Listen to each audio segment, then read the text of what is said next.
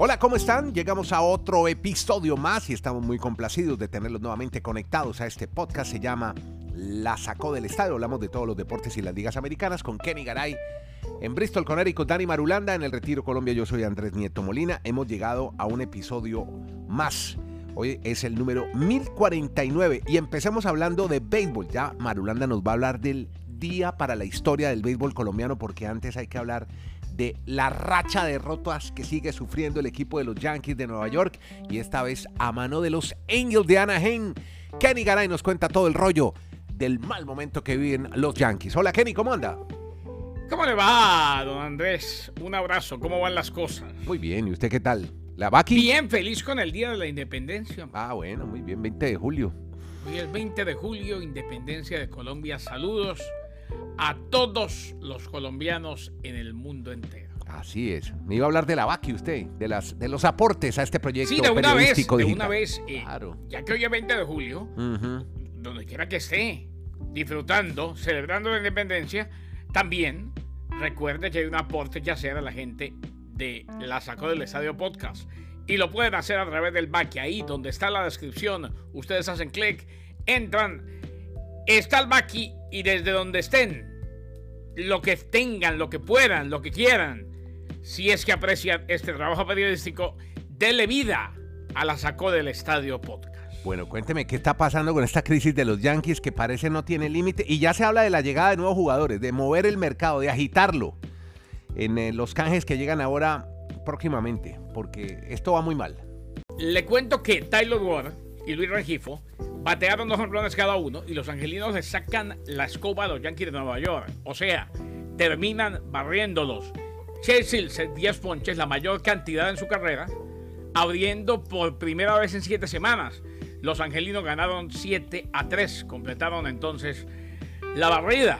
Barrieron la serie de tres duelos ante los Yankees de Nueva York. Es la primera vez que sucede desde el 2009 han ganado 4 de 5 partidos para volver a colocarse por encima de la marca de 500.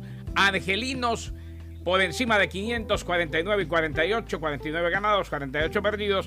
Yankee de Nueva York 50, 47, 22 y 24 de visitantes los Yankees, últimos en la división del este de la Liga Americana y por si fuera poco, el equipo de Shohei Otani es el que termina barriéndolo, sacando la escobita y haciendo ropa de trabajo de ellos, precisamente de los Yankees de Nueva York. Este es el podcast La Sacó del Estadio con Kenny Garay y Dani Marulanda. Presenta Andrés Nieto Molina. Bueno, pero estaba viendo Kenny y Dani, a quien saludo ya que me va a hablar de los beisbolistas colombianos. El 20 de julio, Día de Colombia, con los beisbolistas colombianos. Me puse a leer el Meridiano de Caracas y un poco con preocupación viendo a ver sobre esta crisis ofensiva de los Yankees. Y ellos dicen que antes del primero de agosto hay mercado de canjes y podrían adquirir a un receptor llamado Salvador Pérez, ocho veces All-Star, viene de los Reales de Kansas City. El Muy bueno la ofensiva. Así que a ver si de pronto mejoramos por ese lado, hermano, con este receptor. Ya está Treviño y está Higashoka, pero bueno, Salvi Pérez podría ser una fórmula de salvación en esta crisis que viven los Yankees. Bueno, esperemos a ver. Ojalá llegara, ojalá llegara a los Marlins, no a los Yankees. ¿Para qué se va a ir a meter a ese? No, pero ¿cómo así? Si lo que este necesitamos momento. mejorar es lo de Nueva York, hermano. No, a ver si llegamos a postemporada. Bueno, usted, usted su problema en los Marlins, usted lo, lo atiende tranquilo por su lado. Pero los, Mar- los Marlins, los Marlins También necesitan- Salvador Pérez. necesitan un catcher que bate. No, pero venga, usted, usted dijo que si los Yankees llegan a dónde? A, a los- a la postemporada. ¿Qué? Este, este tipo, este tipo ya tiene 15 estacazos de vuelta completa, Salvador Pérez. Venga, por ahí venga, hablemos, ser. André, Bueno, venga, venga, hablemos de cosas positivas para usted, porque con los Yankees lo veo muy sí, agobiado. Pero hable- hábleme de los Resulta- colombianos en el 20 sí, de julio. Salude sí. usted a toda su colonia colombiana, a todos sus amigos colombianos que lo están oyendo, Dani Marulanda. Lo, lo que pasa es que, lo que pasa es que Andrés hoy queda como un día histórico para el béisbol de Colombia. Más que por ser el 20 de julio, pues dio la casualidad de que se da en esta fecha, que para los colombianos es el Día de la Independencia. Pero este 20 de julio del 2023 va a quedar registrado como el día en el que más peloteros en la historia de un año de Colombia jugaron en grandes ligas. Y vamos a hacerlo con letra clara, despacio, si les parece. Porque hoy hace el debut José Quintana con los Mets de Nueva York. Y con eso ya son 14 peloteros este año de Colombia en grandes ligas. Nunca antes se había tenido esa cifra. Qué barbaridad. Lo recordamos rápidamente si les parece. Pero por favor. Sí, claro. El 30 de marzo, el 30 de marzo jugaron cuatro. Harold Ramírez con los Rays, Donovan Solano con los Twins, G. Urchela con los Angels y Nabil Crismal con los Padres. Luego, el 1 de abril, debutó Reyber San Martín con los Reds. El 2 de abril, Maybris Viloria con los Guardians. El 19 de abril, Jordan Díaz con los Athletics. Y el 29 de ese mes de abril, Jeter Downs con los Nationals. Ya en mayo, vimos la acción de Guillermo Zuluaga con los Cardinals el 2 de mayo. El 17 de mayo jugó Oscar Mercado también con los Cardinals. Y en ese mes, Julio Terán fue el último con los Brewers el 25 de mayo. Ya el mes anterior jugaron Luis Patiño con los Reyes el 9 de junio y Jorge Alfaro con los Rookies el 14. Este 20 de julio, José Quintana, pelotero 14 de Colombia en grandes ligas en un mismo año. Día, reitero Andrés, histórico para los que aman el béisbol y sobre todo la costa caribe colombiana, pues que es un mercado tan No, y es interesante, que- pues deben de recordar que este vea- día por el momento, por la cantidad. Primero que todo, es tan bueno el dato de Marulanda, Andrés. Excelente, fantástico. Voy a hacer, voy a hacer un thread, voy a volver a hacer un thread. ¿Cómo es que dicen, ustedes? dicen Ah, Un ustedes? hilo, un hilo. ¿Se le olvidó? Un hilo, ah, En bueno, un español es hilo. Ah, bueno. Ah, bueno. Hágalo, hágalo, por favor, escríbalo. Arroba Dani Marulanda 13. Esa es la cuenta en Twitter. Sígalo, sígalo, por favor. Sí, señor, sí, señor. No, y es que eh, es tan, tan importante el dato de Dani que yo sé y me voy a remontar a la época Andrés, porque usted de los que sí reconoce su edad, Dani dice que tiene 28. Eh, No, yo también Eh. reconozco, y no que usted, usted cree muy pipiolos. Esa es la diferencia. eh, que- no eh, Ustedes esa se creen muy palabra tan juveniles. noventera, pipiolo, hágame el Por favor. eso, se, tan creen muy Eh, juveniles y ya todos cincuentones. eh, No, por yo eso. no, yo Esa es la diferencia. Sí, pero, sí, pero cada vez que yo salgo le digo algo a Andrés de lo que veíamos cuando éramos jóvenes Mm. y de la manera como veíamos los deportes de los Estados Unidos, usted dice que no, yo no lo vi, la viejera. Bueno. Eh, Bueno, bueno. Ahora que usted trae el dato, me acuerdo cuando Andrés Sí, y yo, no sé si usted, no, sé en qué planeta vivía, eh, veíamos o buscábamos eh, a Mike Smulson para que nos enteráramos de la, de la Serie Mundial de Béisbol, o sea, para ver la transmisión de la Serie Mundial de Béisbol. En esa época no estaba ni siquiera aún Jackie Gutiérrez, ni siquiera en grandes ligas. En Hoy, los ochentas, en los ochentas. en los 80, sí. Hoy, ¿quién lo creyera? Yo no, yo ni siquiera después del hit de Rentería en la Serie Mundial del 97 me imaginé un dato como el de Marulanda. Me imaginé que colombianos llegaran tanto al béisbol de grandes ligas. Me imaginé que el éxodo sería tal. Nunca, nunca me lo imaginé. Shohei Otani, ahora que estamos en béisbol, tiene 35 honrones, ¿no? En 93 juegos. ¿Cómo van las cosas? triples. como y sí, lo de los triples, sí, o sea, los números son de, de otro planeta, el planeta donde Marulanda veía, vivía cuando Andrés y yo veíamos a Marcus Wilson. Va camino a 60 honrones en la temporada, Wow. lo cual lo pondría a dos del récord de Aaron Judge. Sí, ahí nomás, pegadito. Y, y no se le ha agarrado, Aaron Judge mismo lo dijo, que tenga, bueno, que tenga el talento, obviamente que sí, que tenga la capacidad de llegar a más de 62 en toda la temporada y ser el nuevo recordman de la Liga Americana en palazos de cuatro esquinas. A mí lo que más me sorprende, me sorprende de Otani es que además de que hemos dicho que es un pitcher, que es un lanzador, es que sea el líder no solo de cuadrangulares, es el líder de triples. O sea, dígame en la historia del béisbol de grandes ligas, un tipo que pega cuadrangulares no, normalmente son tan fuertes que no son rápidos. En cambio, este tipo lo es todo. O sea, es que Otani, no, no, no, no sabemos qué más decir de este. de- Sí, ¿Cómo no, hicieron? no dicho, el papá y la mamá, el, el ADN. ¿Cómo hicieron a este muchacho? El molde de este muchacho, ¿de dónde lo No, sacaron? yo sí le digo cómo lo hicieron. ¿Quiere que le cuente? No, yo no, No, yo no, no, quiero no, ver cómo, que me expliquen cómo lo hicieron. Tranquilo. Que me sí. Andrés, es el dato. Siete triples, 35 cuadrangulares. No, no, no. es- Eso ni Babe, ni, ni Ruth, ni Babe Ruth cuando hablaban en esas épocas maravillosas. Mientras de él. usted tiene cara de sorprendido y sigue aterrado con Shohei Otani, hablemos un poco de NFL porque Kenny tiene también movimientos en la NFL y está viendo la llegada de un receptor abierto. Denzel Mims, ¿para dónde se va este muchacho? Hablamos del traspaso de Denzel Mims, el receptor abierto que pasa el intercambio a los Lions de Detroit.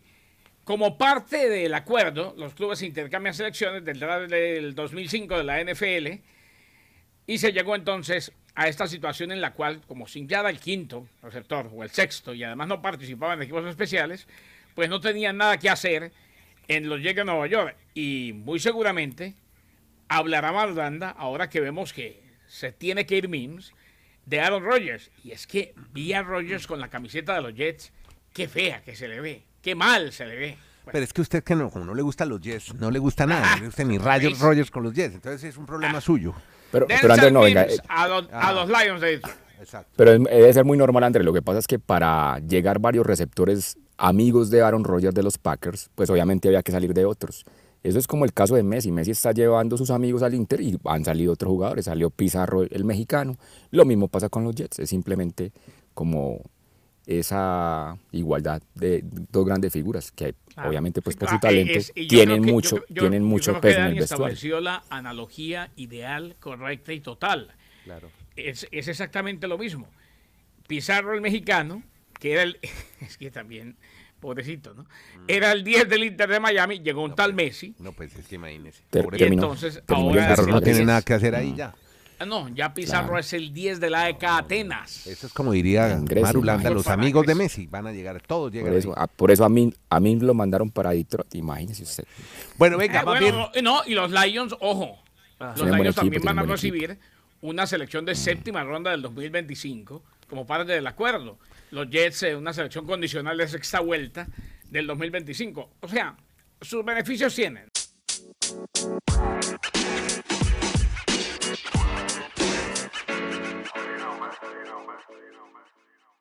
Bueno, venga, eh, metámosle un poquito el diente al golf, que hace días no lo hacemos, hace episodios, y es que Liverpool recibe hoy, todo este fin de semana, las miradas del mundo, porque tenemos The Open. Lo hacen en la ciudad de los Beatles. La última vez que ganó allá Rory McIlroy levantó su única jarra de clarete. La última vez que jugaron allá en Liverpool, hace nueve años ya, Marulanda. ¿cómo te- Y hace diez, Nairo Quintana ganó un 20 de julio en el Tour de Francia, ganó una etapa en el Tour de Francia. Pero hoy, a propósito del golf, tenemos pues grandes posibilidades con el chileno Joaquín Niman, que puede ser el mejor latinoamericano. Hay un premio millonario. Tenemos mucho golf. Dani. Sí, es un campo legendario, Andrés. Ese que usted está reseñando de Liverpool, no solo ganó McIlroy, también allá ganó Tiger Woods. O sea, tiene muchas historias de leyendas en la historia de la Pero a- mucho antes de, varios- de McIlroy, ¿no? Porque antes lo ganó Claro, Tiger. claro, Es que la claro, última vez fue hace, es que hace mucho tiempo no juegan allá. Sí, exactamente. Y en los latinos, pues sí, hay que destacar a Niman, hay que destacar a Anser, el mexicano, a Grillo, el argentino, a Mateo también, que es de Argentina. Pero yo creo que todo está enfocado ¿Grillo para es los medios de comunicación como ese. Emiliano, sí. Sí, exactamente. Así es que todo lo que ha aprendido Garay, que viene en la bien, No, hombre, no, no, no, Eh, es que es amigo Está hecho una cuchilla en tenis, en ciclismo, Sí, sí, sí. en golf. Lo tenemos es duro. afiladito, afiladito. Lo destacamos hoy, Andrés, muy importante porque es que este es un mayor, es el último de la temporada. Los últimos cuatro majors, dos los ha ganado jugadores de la PGA y dos jugadores del Leaf. Entonces en eso está centrada la atención. ¿Quién va a hacer el desempate en este último torneo major del año? Si lo va a ganar uno del Leaf, si lo va a ganar uno de la PGA.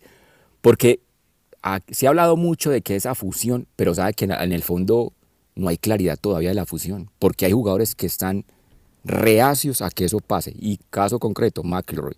McElroy dice que él no quiere jugar con la gente del, del Leaf. Entonces, hay que darle tiempo al tiempo. Por el momento va a estar el morbo estos cuatro días en ese campo hermoso de, de Inglaterra con jugadores de la, del Leaf y del PGA buscando el de Open, uno de los más tradicionales del golf cada año. Hay que decirle a los amigos de Luis Díaz o Luis Díaz que se pase por allá, el futbolista pase por guajiro allá, que juega en el claro. Liverpool, que eche una pasadita. La sacó del estadio.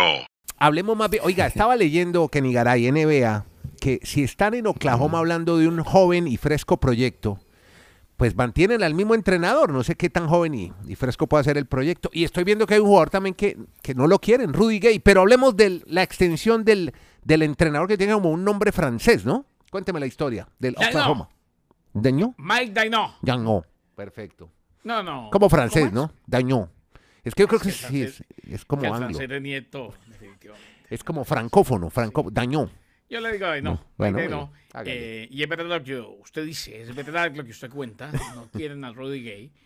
Pero sí, contrato multianual, extensión a Mark Daino. Esto lo anunció Sam Presti, el gerente. Daino terminó mm, segundo detrás de Mike Brown en la votación por el premio a entrenador del año de la NBA. El récord fue de 40 y 42 y una victoria en el play-in contra los Pelicans de New Orleans antes de perder ante los Timberwolves de Minnesota en el segundo juego del torneo de entrada del play-in. Oklahoma mejoró su total de victorias en 16 juegos durante la temporada 2021-2022 que ocupó el segundo lugar entre los equipos de la NBA. Así pues que se dieron las cosas para él y sí, yo sí creo que el fresco y joven proyecto, de acuerdo a los números que ha dado hasta ahora, Mike no, pues daba para que le extendieran varios años y para que siguiera al frente del conjunto del Oklahoma City Thunder en la próxima temporada o en las próximas temporadas de la NBA. Bueno, atletismo, que Dani está feliz con el... Hoy vi un ratico de natación artística de Fina, cuando me levanté, como estamos en mundiales de natación, alcancé a ver un poco, también vi algo del mundial de fútbol, eh, el segundo partido, no el primero, el primero no, no era un horario muy comercial, la verdad, pero sí vi algo de Australia contra Irlanda, la victoria de las Aussies, pero cuénteme un poco de la Liga Diamante en Mónaco. Dani Marulanda, el atletismo que otra vez reverdece esta vez, pero en, ahí cerca a París, en el Principado. No, y lo sigo programando. O sea, el del domingo, la natación carreras, que es lo más espectacular ah, del Mundial de Natación, en un horario interesante para usted, 7 de la mañana, hora de Chile, las finales. Perfecto. Ahí puede estar programado. y, en el atletismo, usted no, comiendo para que nos cuente, a las 7 de la mañana. Uy, uy, soy papilla con pebre de una. y nos, va y nos cuentan el podcast que vio en la natación en el Mundial. Porque en el de atletismo, Andrés, o sea, va a ser en agosto, pero hay unas pruebas muy interesantes en este mes de julio. Este viernes 21 en Mónaco y este domingo 23 en Londres. Las grandes figuras del atletismo se reúnen en pruebas más de la Liga de Diamante. Por ejemplo, este viernes en Mónaco tendremos a Yulimar Rojas. Mm. Pero sabe que intentando hacer marca olímpica, pero no del salto triple, salto de longitud. Ella está Mm, proyectada a que no solo quiere ser campeona olímpica en salto triple, sino también en el salto de longitud. Entonces va a participar por primera vez en la Liga de Diamante en esa prueba este año. Otra que también va a ser la, la, situación de tener dos pruebas para llegar a los Olímpicos. Cindy McCollin, la gran atleta de, las cuatro, de los 400 metros vallas de Estados Unidos, también va a probar en los 400 metros lisos. Sí. O sea, tratando de combinar lo mismo de Yulimar. Regresa Alison Dos Santos, el campeón olímpico de Brasil, en, el, en, la modalidad de 400 metros vallas. Va a estar compitiendo con Carl Walmer, el, noruego. Vienen los de 100 metros, los de 200. Mauricio, no se pierda este viernes. Está buenísimo.